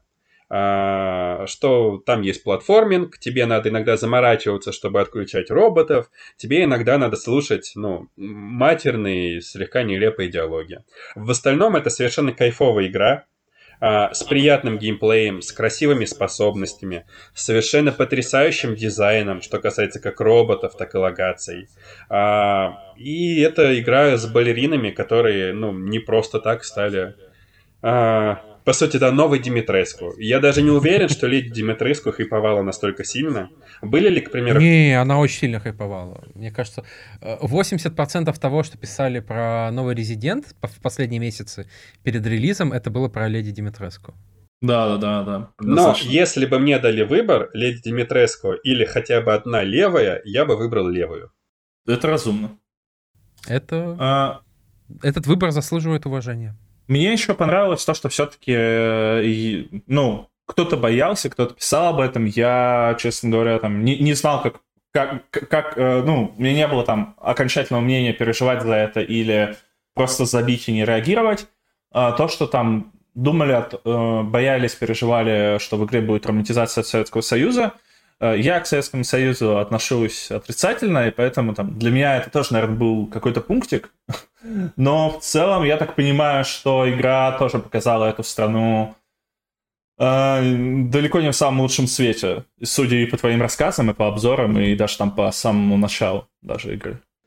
Нет, эта игра, это совершенно не пропаганда, даже скорее это антипропаганда, потому что в Советском Союзе слишком много проблем, mm-hmm. слишком много странных людей, слишком странная система. А, слишком много пафоса и внимания уделенного фасаду, когда mm-hmm. есть проблемы внутренние, это проблемы гораздо серьезнее. И, mm-hmm. в принципе, для меня нет ценности выше, да, чем свобода. А, в этом мире Atomic Heart свобода может быстро закончиться с одним неверным словом, с каким-то неправильным решением. И вот игра аккуратно подкидывает все эти темы когда равенство не такое уж и равное, когда угу. партийцы не так уж и преданы идее и скорее борются за свое место под солнцем, когда люди не все рады тому, что происходит в принципе в стране. И мне удивительно смотреть на петиции, на призывы бойкотировать игру, потому что там есть романтизация. Романтизации нет. Если вы хотите а, так скажем, разочаровать человека в каких-то идеях вот красной страны, он может пройти Atomic Heart, если он, конечно, будет читать диалоги. Проблема mm-hmm. в том, что на игры смотрят слишком поверхностно. А, видят, к примеру, что-то, не знаю, толерантное, и не видят, что кроется за этим. В общем, если смотреть на Atomic Heart а, слишком поверхностно посмотреть только пролог, можно показать пальцем и сказать, это романтизация. Если ты пройдешь хоть чуть-чуть дальше, ты поймешь, что скорее наоборот. Интересно было послушать. Я думаю, что я все-таки, если душ... не задушит вот это затянутость, я игру пройду, мне интересно, что будет в конце. Ну что, переходим от красной страны к красному составу. Как вообще ты выбирал э, это под э, этот выпуск? Ты выбирал это по названию, как э, вообще красный состав. Это, я уже шутил, пока мы собрались и накидывали э, просто темы какие-то для того, чтобы проговориться немного, что это советское название э, э, этого спидстера. Да, да, да, да, э, спидстера из пацанов. Что это? Расскажи. Это такой э, анимационный сериал антология, который, наверное, проще всего объяснить через э, любовь, смерть и роботы. То есть это такой э, российский э, «Любовь, смерти роботы», только без э, роботов, ну, с любовью и смертью. Смерти, с, с, без роботов, без смерти и без любви. Вот, то есть это... ответ. Сейчас вышли три серии, они больше посвящены какой-то русской хтони, мистике по описанию на самом деле звучит очень паршиво, то есть как будто вот э, решили скопировать и э, сделать, и получится как всегда. На самом деле все сложнее. А, сейчас вышли три серии, 23-го выйдут еще три, наверное, к тому моменту, как вы будете у нас слушать, э, они уже выйдут. А, они разного качества. То есть первая серия э, про дочь Крысолова, а, про крыс-монстров в революционном Петербурге и крысолова, который э, мне максимально напомнил Блейда, который борется с, с этими монстрами. А, она мне понравилась. Там очень классная рисовка, э, там довольно... Э, там, там много экшена за 20 минут мультфильма, э, хороший сюжет, все, все круто. Следующая серия вышла еще лучше, э, про семью вурдалаков, э, где-то в Сербии. Привет нашей слушательнице Марии. Э, Она нас не слушает, не переживай. Ну, тем более. Вот, э, какой-то хлыщ из России, приезжая, едет в Европу с дипломатической миссией, и он останавливается в сербской деревушке, а, и семья, у которой он остановился, после полуночи не открывает дверь. И потому что а, тот, кто не успел вернуться до полуночи, он превратился уже в ну, видимо, в оборотня, да, скорее всего, в оборотня. И, собственно, что-то что дальше происходит. То есть первая серия — это такая крепкая восьмерочка, вторая скорее даже девяточка, а третья серия, она самая кринжовая из всех. Во-первых, там рисовка, а, как в культовом а, великолепном фильме «Дети против волшебников». А, вот максимально напоминает, максимально всрата и это уже как бы дает впечатление о серии. Плюс там очень банальный плоский сюжет, там как раз э, Россия настоящего, где Москва отгородилась стеной от всей России, а за стеной мрак, монстры, призраки и так далее, и Москва отправляет гуманитарные поезда э, с едой и рэперами. Э, собственно, тем, кто живет э, вот в этих э, деревушках. Подожди, ты сейчас не иронизируешь про рэперов? Нет, там реально на поезде ехал рэпер, типа в составе такой наблюдательной группы туристов. Uh, сюжет максимально плоский, про твист, мне кажется, можно догадаться даже по моему описанию. Uh, вот ей я бы поставил там 4-5 максимум, то есть она не очень нужна. Я так понял, что вот. твист — это рэпер победит негодяев в батле. Нет, нет, к счастью, нет. Вот, то есть я бы точно посоветовал вам посмотреть первую и вторую серии. Они классные, и они, мне кажется, вписались бы в «Любовь, смерти роботы» вполне. То есть по качеству, по сюжету, по рисовке это, это неплохой уровень. Поэтому я тут скорее, скорее был э, обрадован. Я не, не очень многого ждал, но я получил какой-то интересный контент. А я, я, я того, как ты рассказал, понял, что я слышал про этот сериал, но его не смотрел, и сейчас открыл для себя то, что он есть на Кинопоиске. Да, да, а я, собственно, его увидел, потому что Офигенно. его фичерил Кинопоиск э, довольно активно несколько дней. Офигенно, надо посмотреть, потому что вот э, даже описание, что это сборник пугающих мультфильмов по русской классике, э, мне, мне кайфово. И, я да, вспоминаю... кстати, э, э, извини, я тебя перебью, просто э, как минимум первая и вторая серии, они по э, рассказам известных писателей. Там первая, по-моему, по Александру Грину, а вторая... Вторая, ну не помню, ладно, не буду врать. Мне причем нравится, что страна производства на кинопоиске стоит э, Канада, Молдова. Да, да, э, кстати, э... это важно, это важно, потому что там в сценаристах, в режиссерах как раз иностранные чуваки. И э, это тоже довольно интересно. То есть, с одной стороны, это как будто, э, может быть, немножко добавляет клюквенности, потому что, например, революционный Петербург, он показан, ну, примерно как э, в мультфильме «Анастасия». То есть, немножко сказочно, сказочно ну, ты так хорошо сказал, скажешь, сказочно. Сказочно, прям сказ... было, булочно. Так да. прям, прям, прям, прям так сказочно получилось. Вот, и то есть тут явно э, немножко добавлена иностранная оптика на Россию, и э, это тоже добавляет интереса. Ну, слушай, звучит интересно. Вот по ощущениям у меня первая ассоциация с этим, это знаешь что? У, моего люби... у моей любимой группы Король и Шут был замечательный альбом со страшными сказками. И там в перемешку были аудио... Ну, а, аудиорассказы короткие, там, минут на 10 условно.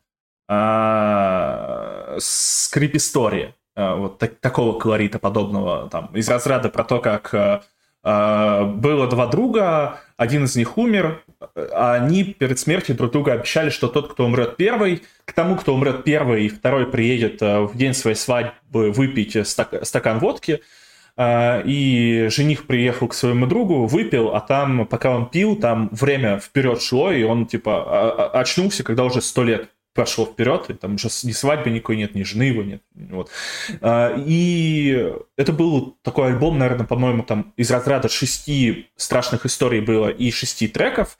Там, может, вы с этого альбома слышали песню «Гробовщик», например.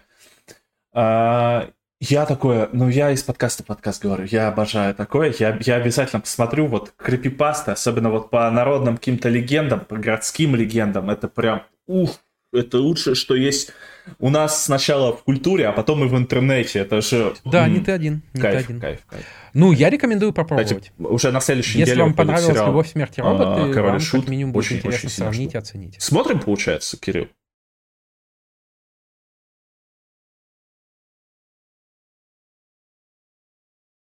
Ну, интересно, интересно. Я оценю, потому что «Любовь, смерть и роботы» мне не очень, кстати, понравились. Я не знаю, я не получил от них там какого-то огромного кайфа, но несколько серий я посмотрел, они мне понравились. Ну и что? И следующее у нас э, «О чем говорят мужчины?» Новый фильм 2023 года. Я, я не помню, как он называется полностью. Простые удовольствия. А, о чем говорят мужчины? Простые удовольствия. Окей. Э, просто раньше же было о чем еще говорят мужчины, по-моему. Да, потом о чем А. говорят мужчины, продолжение. Ага, понял, Странный понял, понял. Ну, странный. а, На самом деле, нейминг смотрел. сбивает. То есть это я бы не сказал, что это фильм про простые удовольствия. Может, простое удовольствие это поговорить. Ты не думал об этом? Ну, смотря с кем. Ну, вот мне с вами говорить доставляет удовольствие. Ну, у нас уже это, это будет, наверное, самый длинный выпуск, потому что я даже особо не представляю, что из него можно вырезать, потому что как-то все так складно ложится. Вроде э, у нас много речи, много там какого-то фуда в этой речи, но все так приятно одно из другого вытекает, поэтому, ребят, наслаждайтесь, наши слушатели, и не забывайте нам оценочки ставить. Я этот фильм не смотрел, поэтому я вот сейчас как раз буду слушать, о чем говорят мужчины. Господа, пожалуйста. Да, у нас будет интересный выпуск, потому что, насколько я помню, а, Святослав его разгромил, вот, а мне он скорее понравился.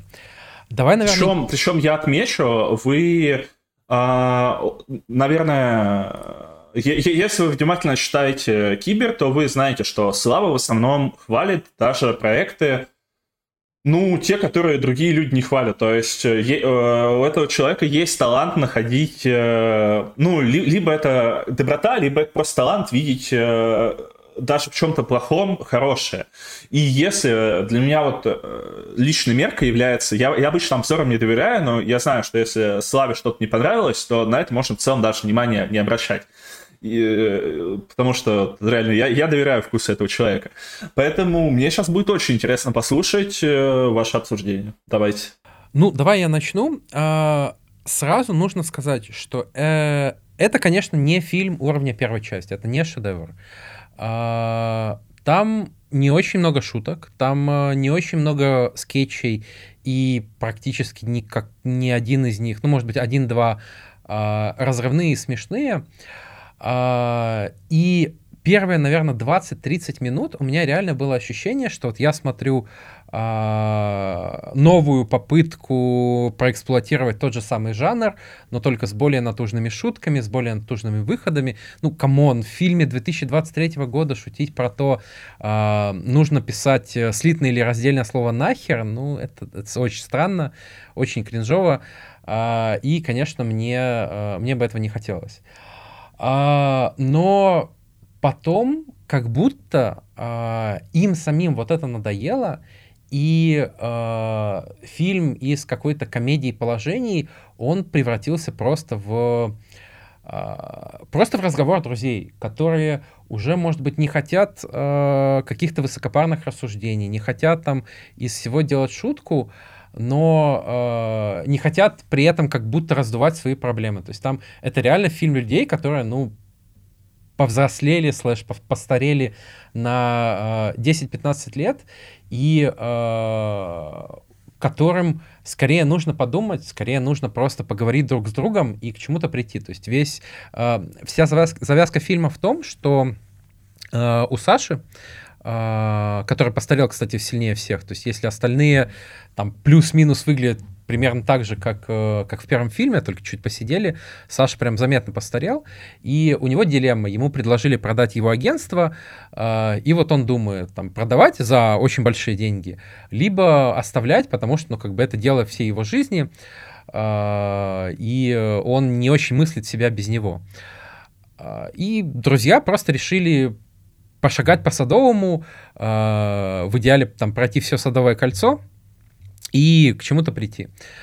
А, и чем дальше идет фильм, тем а, он становится, ну вот грустнее не то слово, но он как будто становится осознаннее, взрослее, то есть там не пропадают вот эти скетчи ради скетчей, шутки ради шуток, и там очень добрая концовка. То есть вот для меня фильм сработал э, как такой эталонный feel-good movie, а, я очень, э, очень довольный встал, и э, я сидел в полупустом зале, и практически на всех рядах, кроме моего, было по одной парочке, и я видел, что они э, не уходили сразу, а прям э, остались еще, посидели, обсуждали, и это было довольно мило смотреть. Вот, поэтому у меня такие ощущения. Но, как я уже говорил, у меня довольно низкие стандарты, и когда э, приятные люди просто шагают по Садовому, это уже для меня превращается в какой-то плюс фильма. А, при этом фильм очень летний, то есть вот я прям смотрел и чувствовал вот эту тоску по лету, что вот скорее бы к нам вернулось тепло, скорее, э, скорее бы можно было уже погулять, а, а не в сегодняшний минус 17. Вот, поэтому у меня такие ощущения. А, еще мне понравилось... Э, Самая ирония и мета-ирония. То есть вот их стебут, э, их же часто стебут и критикуют за то, что там нет хороших женских персонажей, например, э, и есть э, скетч на эту тему, вот ровно про это. Их критикуют за то, что там у вас нет шуток, и есть скетч с Харламовым про это, который... Я честно не представлял, что мне может понравиться Гарик Харламов в фильме, но тут он был довольно актуален там со, своей, со своим появлением на 5 минут. Ой, Гарик Ферламов прикольный, кстати. Неожиданное мнение. Окей. Вот, поэтому э, как э, я смотрел первый фильм, считаю его великолепным, я смотрел второй фильм, считаю его э, неплохим, и этот фильм мне тоже зашел как довольно неплохой. А, понимаешь, для меня какая-то мета-ирония, как с Гариком Харламовым, она работает, когда лю... когда эта мета-ирония, она отлично, осознанно и умело встроена в фильм, и когда она гармонична вот с единым целым. Для меня Гарик Харламов, он сделан, добавлен в фильм исключительно по одной причине. Авторы понимали, что у них есть всего три удачных шутки. Про абсолютно любого психолога, а, про Би-2, э, на который придут через год, потому что что же может случиться за, вот всего за один год? Да, это момент, на котором я просто выл.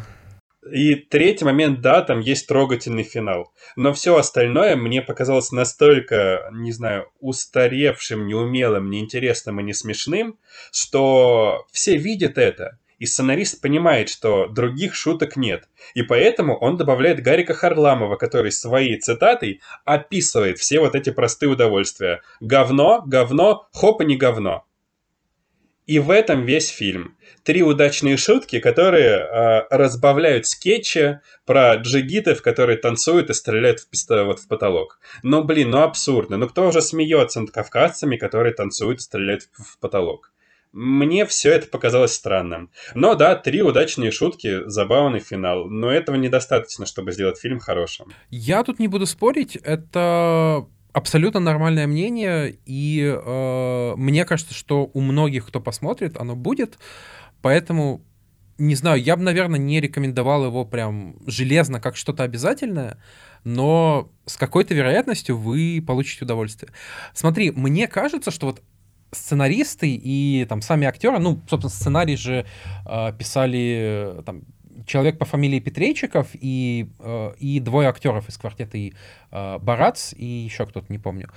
Э, они понимают, что вот этот подход немножко устарел, и для меня это такой самоописывающий фильм. То есть нам э, показывают немножко устаревающих персонажей, которые при этом э, не, не настолько, как 15 лет, мечутся, думают, там, в чем смысл жизни, как им что-то решать. Интересно, кстати, куда пропали э, те немцы-фашисты из первого фильма, которые помогали э, Леше принимать решения. Ой, вот это вот воспоминание разблокировано. А, ну, хорошо, что они куда-то пропали.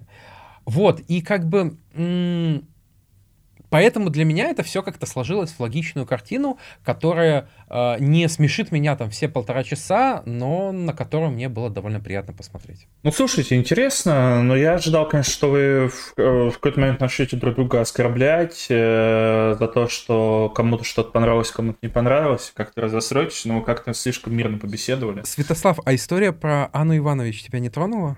Ты знаешь, это забавный твист, тем, как эта история разрешается. Но, но это лучше, чем джигиты танцующие, стреляющие в потолок. Но, блин, ну окей. Да, у них очень интересные сложились отношения, просто потрясающие, забавно. У нас было все, что могло быть. Ладно, я добавлю четыре прикольных момента, которые есть в фильме. Отлично, договорились. Если у вас все, то у меня есть еще для вас э, старый э, слэш новый фильм. Я на прошлой неделе на выходных, когда думал о том, о чем вообще мы будем говорить на подкасте, я как-то думал о том, что у нас теме разговора не будет, но они, к счастью, есть. Я открыл для себя нетфликсовский фильм, который называется «К тебе или ко мне». Это фильм с Эштоном Кутчером и Риз Уизерспун в главных ролях. И это романтическая комедия. Причем это не просто романтическая комедия, а это романтическая комедия с СТС или ТНТ нулевых. То есть, если вы помните, а, раньше вот по всем каналам, а, ну, по всем этим двум каналам, ты когда включал вечером часов 8 или в 9 э, телек, там какая-то глупая вот американская комедия показывалась. Иногда романтическая, иногда не очень. И это вот такой фильм. Вот я, я, я кайфанул, ребят, я кайфанул. Сюжет вообще очень простой. Есть два героя, они в самом начале, ну, когда они познакомились, они переспали, но у них потом ничего не сложилось, и они просто 20 лет дружат. Причем дружат они э, не как мы с Кириллом, а они там каждый день созваниваются, они э, там друг другу вообще делятся абсолютно. Подожди, а там, а мы с тобой не, не, не каждый день созваниваемся? Ну, мы с тобой каждый день по работе созваниваемся, не по зову души, понимаешь? А я, а я вот, они, раз, они, они делятся там своими самыми постоянными тайнами, они там друг друга, ну, ну не знаю, короче, они прям такие вот, прям подружки-подружки. А, и случается так, что вот этой подруге героине Риз Уизерспун надо ехать в Нью-Йорк для того, чтобы сдавать экзамены, а у нее сын дикий аллергик и вообще очень сильно больной, э, потому что мама у него на самом деле ипохондрик в его отношении, там переживает за своего сыночку, и герой Эштона Кутчера, который там какой-то бизнес-аналитик крутой, он вот закончил один из проектов, у него есть бабки, у него есть время, он едет к ней в Лос-Анджелес для того, чтобы посмотреть за ее сыном. А, и, а, конечно же, это стандартный ромком. А, шаг за шагом они понимают, что все вот эти 20 лет они друг друга любили. Там очень приятное завершение, очень приятная концовка. То есть, скорее всего, когда вы начнете смотреть этот фильм, вы уже будете знать, чем он закончится. Конечно, сюжет туповатый, есть максимально тупые моменты. А, но при этом мне не хочется обсуждать тупняк и нелогичность фильма, потому что вот он меня поместил в какую-то вот комфортную такую оболочку приятную, добрую атмосферу, и мне было вот прям хорошо. И э, фильм заканчивается тоже на приятном, и это буквально вот та самая вечерняя комедия с СТС или ТНТ с таким же актерским составом, который мог быть 20 лет назад буквально – просто снятое вот сейчас, а не тогда. И это прям, э, это прям очень хорошо. Я э, поймал какой-то вайп юности, наверное, после просмотра. Поэтому могу рекомендовать, если у вас есть свободный вечер, если вам хочется какого-то тупника, просто немножко очистить мозги. Э, скорее всего, ничего вы нового от этого фильма не получите, но вы от него получите удовольствие. Сто процентов. Что, у нас получается последняя тема на сегодня? Новая серия The Last of Us? Новая серия The Last of Us. А, я вот Кириллу говорил и писал там в чат нашим, э, нашим разделу кино, что э, для меня было сначала странным, э, что люди читают у нас про The Last of Us от серии к серии не меньше, а больше, чем, чем относительно первой серии, потому что сериал очень сильно разгоняется, и я думал, что там для русского сегмента, для российского, то есть сегмента, а, это не так характерно, как, H, как для HBO, но нет, оказывается, что и у нас в целом э, наблюдается такая же тенденция, как и в целом в мире. Хотя мне казалось, что у нас народ не очень приучен смотреть сериалы в ангоинге. Но я посмотрел шестую серию, и что я вам могу сказать? Я уверен, что э, у седьмой серии такой будет сумасшедший взрыв ожидания, что седьмая серия просто все рекорды перекроет по, по просмотрам. Как вам? Вы, во-первых, э, я, я, Э, что нас читают по простой причине, потому что сериал не выходит в России, люди не могут его посмотреть, им приходится читать Кибер. Э, читайте Кибер. Даже если вещи, которые выходят в России, есть, все равно читайте Кибер. Я думаю, что это лучший совет. А, Святослав, а ты же смотришь в ангоинге, да? Да, я смотрю. Угу, угу.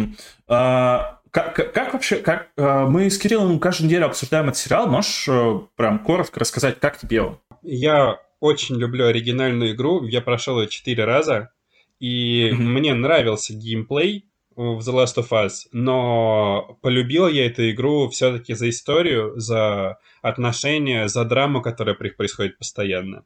Поэтому меня не напрягает то, что там мало экшена. Я жду именно истории, драмы, э, развития отношений. И, пожалуй, вот шестая серия, последняя серия, она дала это все на максимум.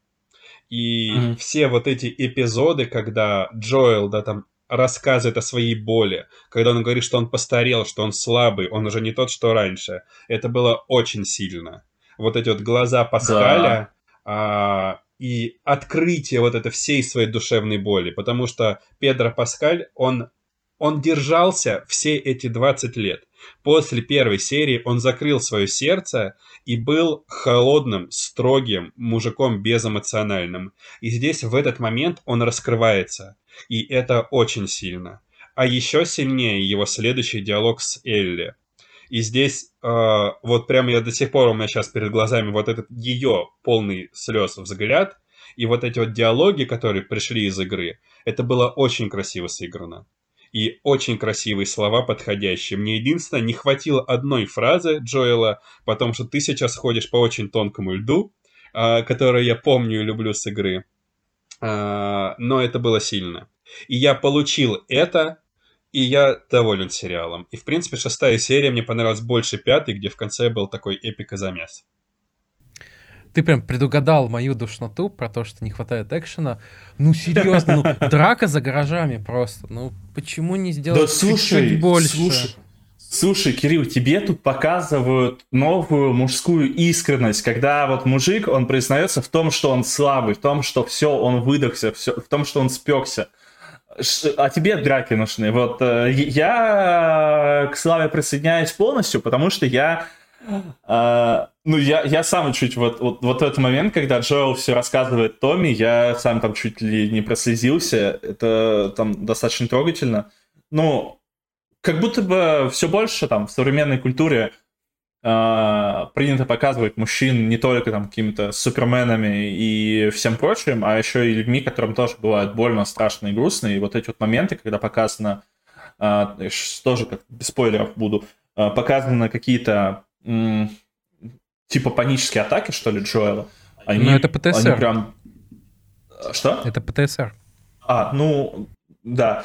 А, ну, они показаны очень жестко. Особенно, когда он еще видит э, девочку, у которой прическа похожа на Сару. И, и ты такой смотришь, и ты смотришь на него. Ну, это, это во-первых, это сыграно великолепно.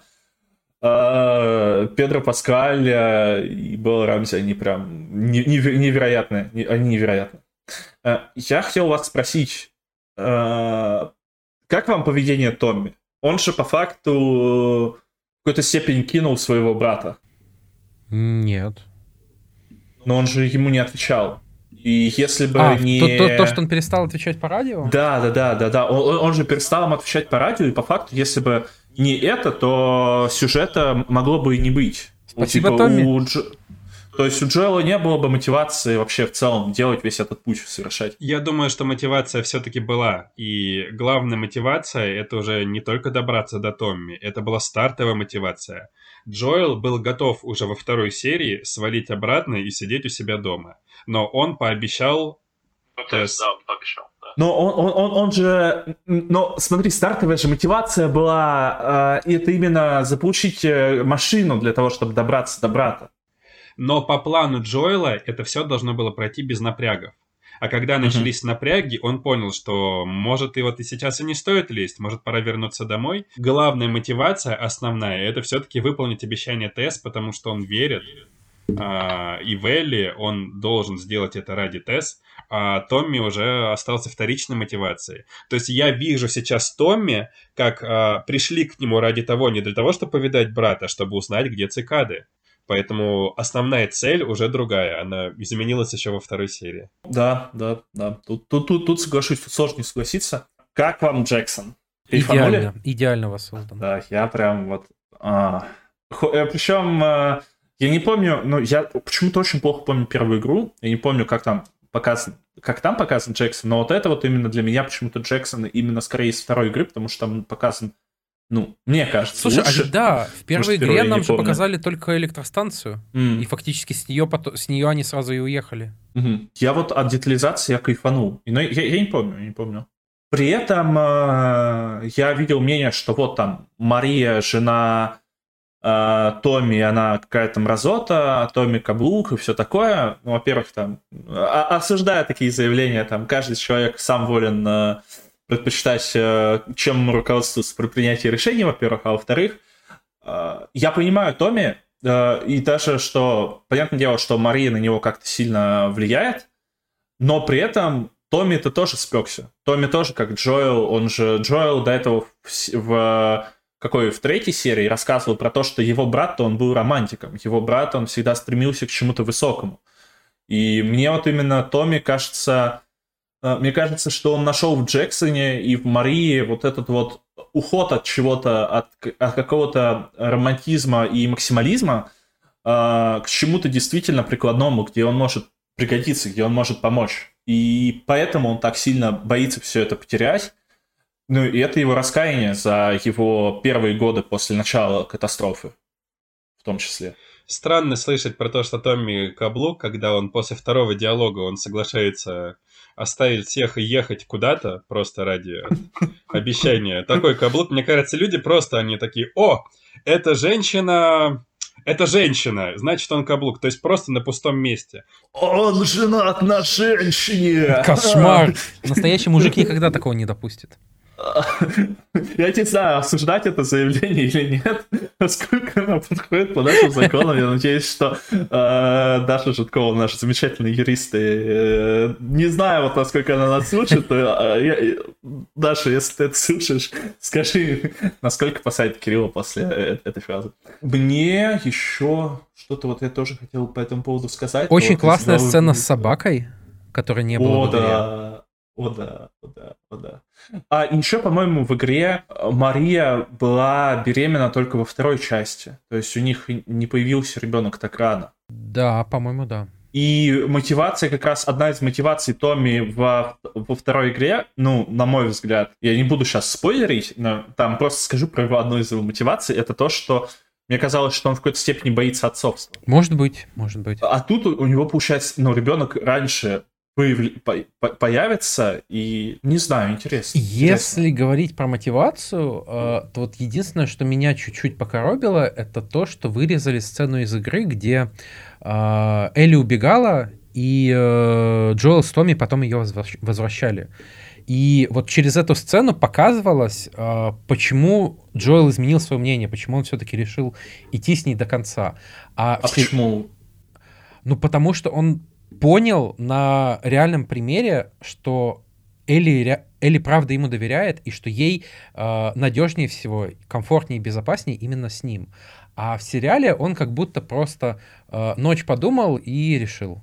Что тоже, конечно, угу. возможно, но как будто вот для меня немножко связочки не хватило. Ты знаешь, я думаю, что в игре он потерял на мгновение Элли, и он тогда уже понял, что на самом деле он к ней чувствует, что он уже к ней привязался после этой потери.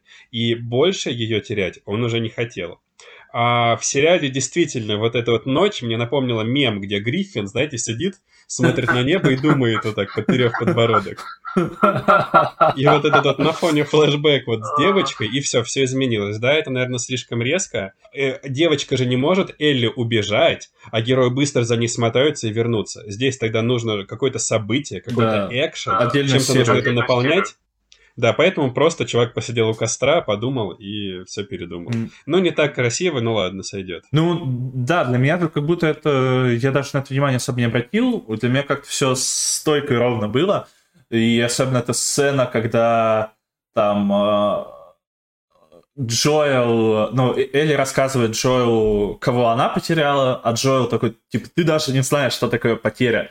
И вот это вот какое-то обесценивание того, что тоже, ну, Джоэл, он черствый, и при этом, как, как сказать, это, наверное, не до конца эмпатичность, когда он, понятное дело, он пережил потерю дочери, э, и потерю там других близких людей, но он как будто бы не верит, что Элли в таком юном возрасте тоже может это все переживать, и что ее-то траты тоже могут быть э, такими же тяжелыми, даже если она там потеряла условно не дочь, а подругу.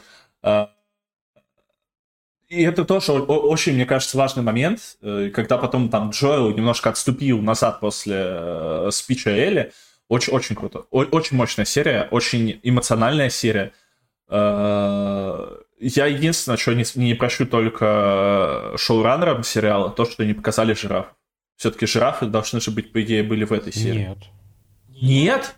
Так что, может, покажут Подожди, жирафы? жирафы же в Солт-Лейк-Сити, по-моему. Да, наверное. А, по-моему, жирафы были в университете. А, по-моему, тоже, кстати, в университете были жирафы. Ребят, в университете обезьяны. Мне кажется, что жирафы были в Солт-Лейк-Сити. Там же зоопарк большой, там зебры еще были. Возможно. Слушай, я, у меня просто вся игра в голове спуталась в один большой ком, поэтому я тут больше вам доверяю. Концовка тоже кайф, и мне кажется, что седьмая серия будет балдежной. У меня только единственный вопрос. Впишут ли они в седьмую серию э, события DLC Left Behind?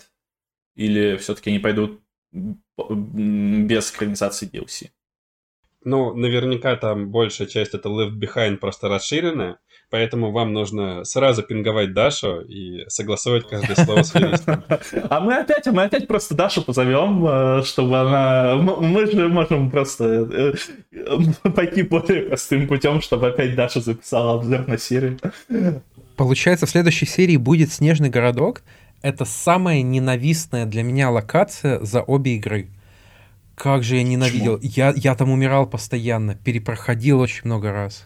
Потом, наконец, ну... выучил этот чертов маршрут и просто пробежал. Это значит, что еще там у нас будут флешбеки. Э, и обычно я флешбеки в сериалах не люблю, но в The Last of Us я от флешбеков кайфую. Кстати, Uh, я, мне недавно попался ТикТок. Ох уж, э, вторая история про ТикТок за выпуск. Вот что свободный ТикТок с человеком делает. Где какая-то преподавательница английского языка говорит, а вы знаете, почему название сериала The Last of Us в русской озвучке перевели как «Одни из нас», а не «Последние из нас», ведь это было бы логичнее. И она такая говорит, ну потому что название для сериала Uh, лучше смотрится как одни, потому что это соотносится по длине с Last. Я такой, Э, похихикал и такой, нет, сериал перевели, потому что игру так перевели. А игру так перевели уже вот потому, что ты так сказала. А, я такой, ха-ха-ха, интересно. Ну, круто, как, когда новые люди вливаются вот э, в нашу зону, так скажем. Да, да, я проверил, жирафы были в Солт-Лейк-Сити, так что мы их еще увидим. Ой, отлично. Ну вот, ну правда, жирафы это один из любимейших моментов. Вот за, за все две игры. Вот серьезно, жирафы и флешбеки или о космосе, ну вот серьезно, это, это, это лучше, ну мне кажется, эти моменты сильнее даже, чем концовки в каком-то плане. Это, это показывает с такой любовью. И вот еще, кстати, наверное, последняя моя мысль. А, очень круто, Нил... хорошо, что Нил Дракман этим занимается, потому что ему как будто дали шанс немножко вот все переделать, а, немножко там поменять канву всего происходящего. И если вот там, мы каждый раз говорим, что первая часть, она про любовь, вторая часть про ненависть и месть, то вот с каждой серией э, первая часть, первый сезон, он все больше становится про любовь. И мне страшно от ожидания второго сезона уже. Мне кажется, мы там с вами стекла прям ложкой наедимся. Можно По- пожрем, пожрем, да. Ну что, друзья, я думаю, что можно закругляться. Как Миша и говорил, по-быстрому все обсудили. Да, по-быстрому все обсудили. Ну слушай, мне очень понравилось, потому что классный выпуск, новые мысли, не только мы там с Кириллом душним, а кто-то что-то и по сути говорит. Не забывайте подписываться на нас на Яндекс Музыке, на Apple подкастах, везде, где вы видите, на Ютубе ставить лайки, писать отзывы, писать гневные отзывы, писать положительные отзывы, давать слушать подкаст своим друзьям, бабушкам, дедушкам, тетям, дядям, братьям, сестрам, э, мужьям, женам, э, детям, сыновьям, Но не насильно, всем. мы против насилия. Но не, но не насильно, мы против насилия. Э, конечно, вы просто можете подкаст громко включить, чтобы они послушали, и потом такие, а, что это у тебя за такой интересный подкаст? Э, не дашь ли послушать, а потом сказать, нет, я не дам послушать, но это вот такой один э, подкаст, главное меню, ты его сам послушай, чтобы ребятам еще одно прослушивание засчиталось. Вот это вот мы одобряем. У нас в, след- в следующем эпизоде мы, наверное, будем обсуждать Оскар, его Величество mm-hmm. Оскар. С Кириллом даже постараемся к этому подготовиться, и, возможно, у нас будет еще один крайне интересный гость. Поэтому обязательно приходите, слушайте, ставьте лайки. Спасибо вам большое всем. И спасибо огромное э, Святославу за то, что он э, присоединился к нам и уделил свое время для этого обсуждения. Было очень круто и интересно послушать. Да, вам тоже спасибо. Всем пока. Всем пока.